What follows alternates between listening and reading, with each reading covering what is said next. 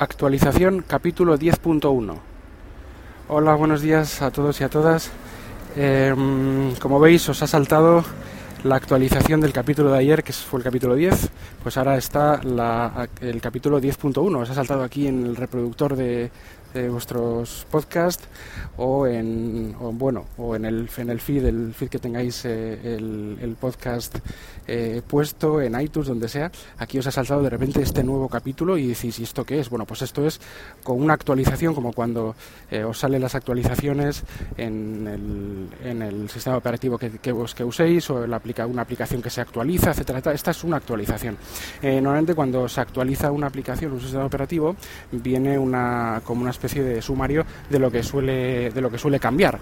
Pues aquí básicamente se basa en la corrección de errores y mejoras varias.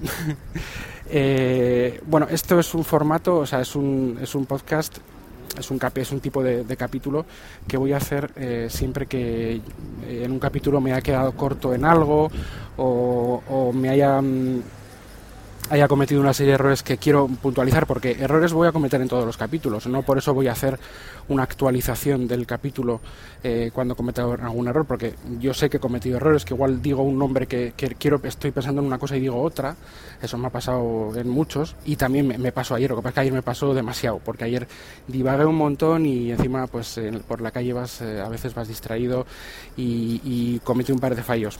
Pero bueno, tampoco, se entendieron, yo creo. Y luego también quería puntualizar un par de, cosas sobre el iPad Pro. Sobre todo eso, es corrección de errores en cuanto a fallos que dije ayer que me parecen un poco graves. Y, eh, y eh, puntualizar cosas sobre el iPad Pro porque al final me quedó muy poco tiempo. Eh, bien, errores. A ver, eh, me empeñé en decir eh, megahercios cuando eran gigahercios. O sea, ayer estuve, no sé en qué momento me acuerdo del podcast, cuando estaba hablando de las comparaciones entre la, entre la CPU del Samsung Galaxy S7 y del iPhone 6S, o sea, el chip A9.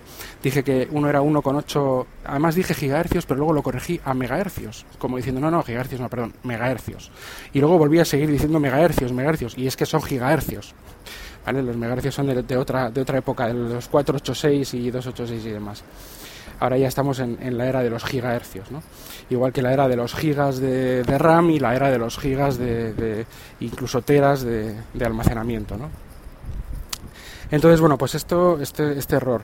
Luego también me, ayer en algún momento determinado dije mm, algo sobre, no, pues eh, es que el iPad Pro es muy caro, para eso te compras un iPad Air, pero es que claro, el iPad Air eh, es un ordenador con OS X. No me refería al iPad Air, me refería al MacBook Air. Lo que pasa es que con tanto iPad, Mac, MacBook, no sé qué, y encima hablando pues eh, bastante eh, rápido porque no quería, quería premiar un poco el tiempo, quería que, el podcast, el capítulo fuera no demasiado lejos en, tiempo, pues al final me, me aturullé y en algún momento dije iPad Air cuando quise decir MacBook Air sobre todo en, eh, que yo recuerdo en ese caso, ¿no? que el iPad Pro junto con el teclado y el pencil, incluso sí, incluso solo con el pencil, pues es prácticamente lo que cuesta, o sin prácticamente, es lo que cuesta un MacBook Air de 1000 euros. Entonces, em, hablo del iPad Pro de 9,7. Entonces dije, no, para eso un, un iPad Air, pero era un MacBook Air, ¿vale? Eh, veréis, varias, veréis varios errores de ese tipo. No recuerdo ahora ninguno más que me haya venido a la cabeza me imagino que, sí que habré dicho algún otro, pero yo creo que son errores que se entienden. Y con esto también quiero hacer un poco una, una, una, disculpa general. No solo por el, er, el error de los, los, errores que pude cometer ayer. Muchas veces hablamos, pensamos una cosa y decimos otra. ¿eh? sino en los errores que he cometido en los otros podcasts. Bueno, yo soy, ya veis que el podcast tiene 10 capítulos y hay muchas veces en las que quiero decir una cosa, bueno, eso pasa en muchos podcasters, ¿eh? o sea, no solo pasa conmigo y, otros con, más experiencia, porque lógicamente no somos perfectos, ni yo tengo un guion perfectamente preparado en un QE que me lo están eh, redactando y me lo están poniendo. Yo esto, digamos que puedo tener cuatro o cinco pautas de lo que quiero hablar y demás, pero bueno, al final tienes que hablar tú y depende de dónde lo hagas, pues, eh, pues puedes eh, distraerte más o menos o simplemente puedes empeñarte en decir algo y cuando estás queriendo decir otra cosa, ¿no? Entonces quiero disculparme en eso. Eh, en cuanto a errores, creo que ahí por ahí hemos terminado Mm, si hay algún otro error que no lo he dicho ahora, eh, os pido disculpas. Luego, em, que ya digo que yo no soy, eh, no doy sermones en... O sea, mi podcast, claro, al, ser yo solo, hablar yo solo y no haber una, eh, un diálogo, el, podcast se hace más árido. Yo no quiero hacer un podcast de una hora, hora y media hablando yo solo, que quizá podría hacerlo porque es que resulta árido para el que escucha y también para el que lo hace, porque no hay un diálogo que me pueda eh, eh, recordar ciertos temas, que pueda corregirme, como los diálogos que puede haber en Puro Mac, eh, los, los, que puede haber en WinTablet Info, que hay más gente, o no sé, en esto con Jobs no pasaba, o en Factoría Netflix, o sea, en, en una serie de podcasts que son largos, o, la órbita de Endor, que son largos y claro, entre ellos hay una conversación y se corrigen errores mutuamente, se dan ideas, se comparten el guion. Entonces yo entiendo que esto es así. Yo, eh, ¿qué pasa? Que no quiero dar ningún eh, speech, ni mi palabra es la palabra de Dios. Eh, yo lo que digo en los programas y en los capítulos de, mis podcasts es lo que yo opino. Es decir, es, mi opinión. como usuario y como em, como, digamos, eh, bueno, sí, usuario de, de los sistemas que, que, estoy hablando. O sea, yo si digo que el Pencil del iPad Pro va mejor que el de la Surface Pro 3 es porque yo tengo una Surface Pro 3, en mi casa hay una, y he probado el Apple Pencil un buen rato y eh, eh, para hacer las mismas cosas de dibujo y demás y de trazos y de todo esto, pues es que funciona mejor. Es que eso es así. No creo que que nadie diga lo contrario porque no es verdad. que vuelvo a repetir, no significa que no esté bien el de la, Surface, pero claro, es que es que el, el, Apple Pencil funciona mejor, o sea, simplemente va, mm, tiene menos lag, eh, que ya tienen poco, tanto uno como tanto la Surface como el, como el iPad Pro tiene menos lag, pero es que encima tiene más diferentes diferentes puedes hacer diferentes tipos de trazo para dibujar es infinitamente mejor, etcétera, etcétera, ¿no? Entonces, o mucho mejor, vaya.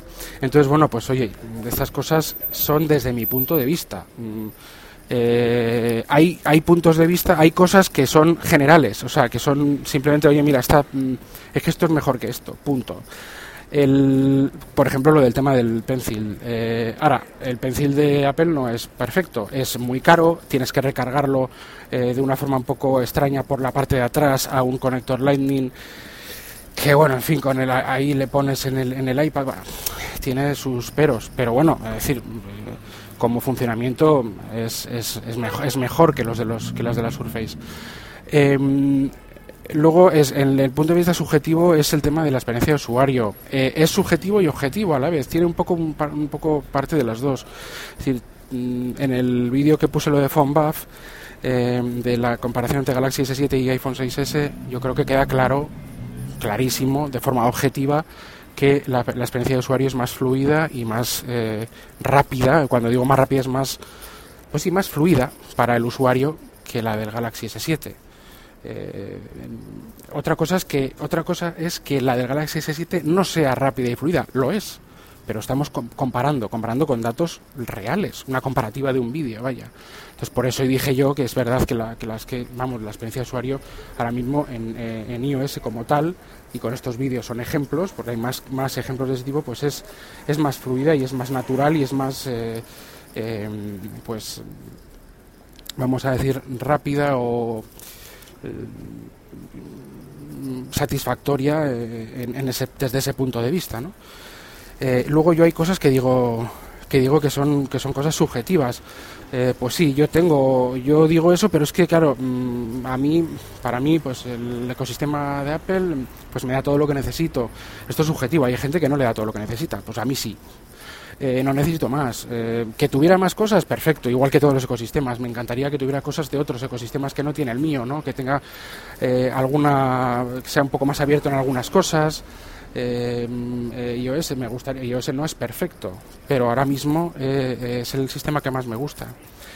Que sí que es muy caro que sí es muy caro pero bueno también hay que ver por qué, qué cosas te, te, reporta de beneficios, pues a mí, a mí me merece la pena, ¿no? Eso es también subjetivo. Hay gente que no quiere ni oír hablar de, Apple, también mucho, mucho por desconocimiento y mucho pues porque, oye, no quiero ir a hablar, ya está. Todo es eh, admisible. Entonces, esto es un poco eh, mi, mi, mi, disclaimer, que se llama mi, mis, mis em, disculpas por anticipado. y los errores que puede cometer ayer. Y ahora quería simplemente completar esto hablando, diciendo un par de cosas más del iPad Pro. El iPad, Pro, yo no le quería recomendar a este familiar mío el iPad Pro. En su caso, él tenía un, portátil Windows que no quiere cambiar a otro y él quiere una tablet pura. Cuando hablo de tablet pura, eh, la Surface no es una tablet pura. Eh, es una tablet, es un ordenador, perdón, que tiene un modo tablet que Microsoft ha hecho eh, con el sistema operativo, pero que es bastante menos satisfactorio, eh, si, por, sobre todo si vienes eh, acostumbrado a, una, de un iPad. ¿no? Si no has conocido más, pues bueno, está bien, quizá. Pero si vienes de un iPad que es un tablet puro, o sea, que tiene una experiencia mucho más continua, mucho más coherente, con aplicaciones eh, creo que eran un millón de aplicaciones específicamente creadas para el iPad. Bueno, no hay un millón de aplicaciones específicamente creadas para el modo tablet de la Surface. Vamos, no hay ni un millón ni, hay mil, ¿no? Por decirte algo. O sea, es que, ¿qué pasa? Que eso, eso merma mucho la experiencia como tablet. Aparte de, que de la falta de coherencia en muchas cosas de este modo tablet de Windows 10 en la Surface. Yo, yo Solo, solo quiero decir eso, ¿no? Que efectivamente, pues bueno, pues eh, si tú quieres una tablet pura, cómprate un iPad. Pero yo lo que quiero hablar del o un iPad o una tablet Android. Ya hablé suficiente ayer de eso, no quiero hablar más de esto. Lo que simplemente quiero es completar, decir que el iPad Pro lo achaqué todo al precio. Es, verdad. O sea, el iPad Pro es un, es una, es un tanto el 9,7 como el de 12,9 pulgadas son iPads caros. Son caros. Es decir, es caro. Pero lo peor de todo no es que sea caro, Sí es verdad, en, cuanto a positivo, decir que los iPad Pro tienen el chip A9X, que eh, eh, tiene una potencia impresionante, se acerca a, algunos, ¿sabes? dicen, bueno, por comparativas, que es, que es prácticamente como, como potencia, potencia bruta, digamos pues como ordenadores eh, menos potentes, se acerca hasta entre un i3 y un i5 en algunas cosas, no sé cuál, bueno, es decir, que es un, aunque sea como un i3, me da igual, es un, es un procesador verdaderamente potente, em, comparable a ciertos, eh, a ciertos ordenadores. Eh, es, decir, es algo serio, pero bueno, mm, tiene cuatro altavoces, perfecto. Eh, pero es que no sé si podemos decir que tiene algo más. Es decir, por lo demás, ah, bueno, y la pantalla que tiene este tratamiento especial de superficial, pues para que el Apple Pencil pues funcione. ¿vale? Pero realmente eh, no hay nada más. Es decir, el software, que es lo que, eh, que es lo que aprovecha el hardware, es el mismo que el del iPad Air 2. Vamos a coger el iPad Air 2. Es decir, no es que la multitarea sea exclusiva del iPad Pro, porque ya entonces diríamos, mira, es que el hardware es mejor, es más potente y mira, tenemos la multitarea en tiempo real, quiero decir, de dos aplicaciones a la vez, junto encima con, eh, con el picture in picture de una videollamada o de cualquier vídeo, tal, o sea que podemos hacer eh, tres cosas a, la vez que a veces puede resultar interesante, ver, ver un vídeo de fondo en una, en una esquina y estar eh, buscando en internet datos pues para en otra pantalla pues escribir o dibujar alguna cosa bueno, bien o sea dibujar me refiero a escribir alguna cosa o hacerlo cualquier cualquier tema, vale, puede, puede eso, dices, bueno, eso está, está bien, esto está muy bien, pero es que eso lo puede hacer el iPad Air 2 también. Y el iPad Mini 4. Es que no es exclusivo del iPad Pro. El software es el mismo, las aplicaciones eh, actualmente, aunque cada vez se están actualizando más y cada vez más al iPad Pro, son por ahora las mismas, pero más grandes, porque el iPad Pro de 12,9 tiene una pantalla más grande. Pues bueno, pues, se pues adapta a la resolución de la, pantalla a esa pantalla más grande. Pero es que el, del iPad 9.7 pulgadas es que es lo mismo. Van a ver, va a ser lo mismo que un iPad Air 2 en cuanto a en cuanto a cuestiones de, de sistema operativo y de software. No hay ninguna diferencia.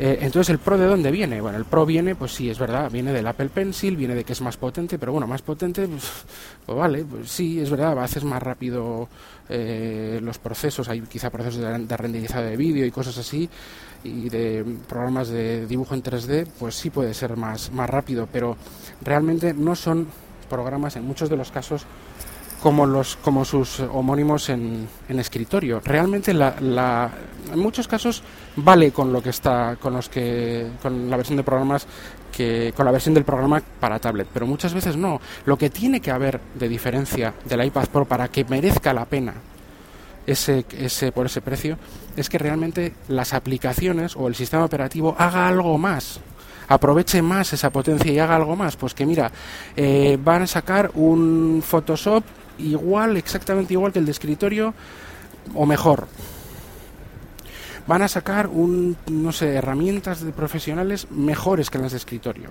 o iguales sí que hay algunas que son iguales pero no todas lo son o sea eh, son pues como las del iPad Air 2, por ahora. Sí es verdad, vuelvo a repetir, se están actualizando al iPad Pro y hay cosas, hay aplicaciones que cada vez tienen más funciones exclusivas del iPad Pro. Pero ahora mismo, por lo menos ahora en la primera generación, es que no hay suficiente diferencia eh, de software que puedas decir, mira, es que el iPad Pro puedes poner dos aplicaciones a la vez, Picture in Picture, las, eh, yo que sé, hay, hay aplicaciones de diseño exclusivas del iPad Pro que no pueden ejecutarlas el, el iPad Air 2 porque no están hechas eh, por potencia y por lo que sea, pues son exclusivas de tal. O sea, yo creo que ahí los desarrolladores tienen que, y Apple también en, en parte, pero sobre todo los desarrolladores tienen que estrujar que se le puede estrujar, el iPad Pro es bastante más potente que el iPad Air 2, se le puede estrujar pues para que realmente eh, tengan las pues aplicaciones de escritorio o más potentes. ¿Cuál es el problema? Muchas veces no es que no se pueda hacer. Porque, ok, iOS es que es un sistema, lo, luego también se oyen cosas, iOS es un sistema móvil, no es un sistema móvil, es un sistema móvil, pero es un sistema que trabaja sobre procesadores RISC, eh, ARM básicamente, de ARM, y está más que probado precisamente por, esta, por, por lo que hace con el iPad Air y con el iPad Pro, que es muy flexible, que se adapta a muchas pantallas, que tiene capacidades multitarea eh, pues muy potentes. Se basa en OS X, se basa en, tiene un núcleo Unix. O sea, se basa en OS X, lo que pasa es que no se quiere pues meter mil cosas en un eh, eh, pues en un en, no sé en un quizá en un smartphone donde la batería está mucho más limitada. Por eso en el iPad se meten más funcionalidades. Eh, es decir que el sistema operativo yo creo que es flexible. O sea eh, no es como un OS X, no, pero es que mm, no se puede menospreciar a iOS en ese sentido, es, es muy capaz, muy capaz. Y desde luego mucho mejor que los sistemas de escritorio de hace, de hace unos años y de no hace tantos.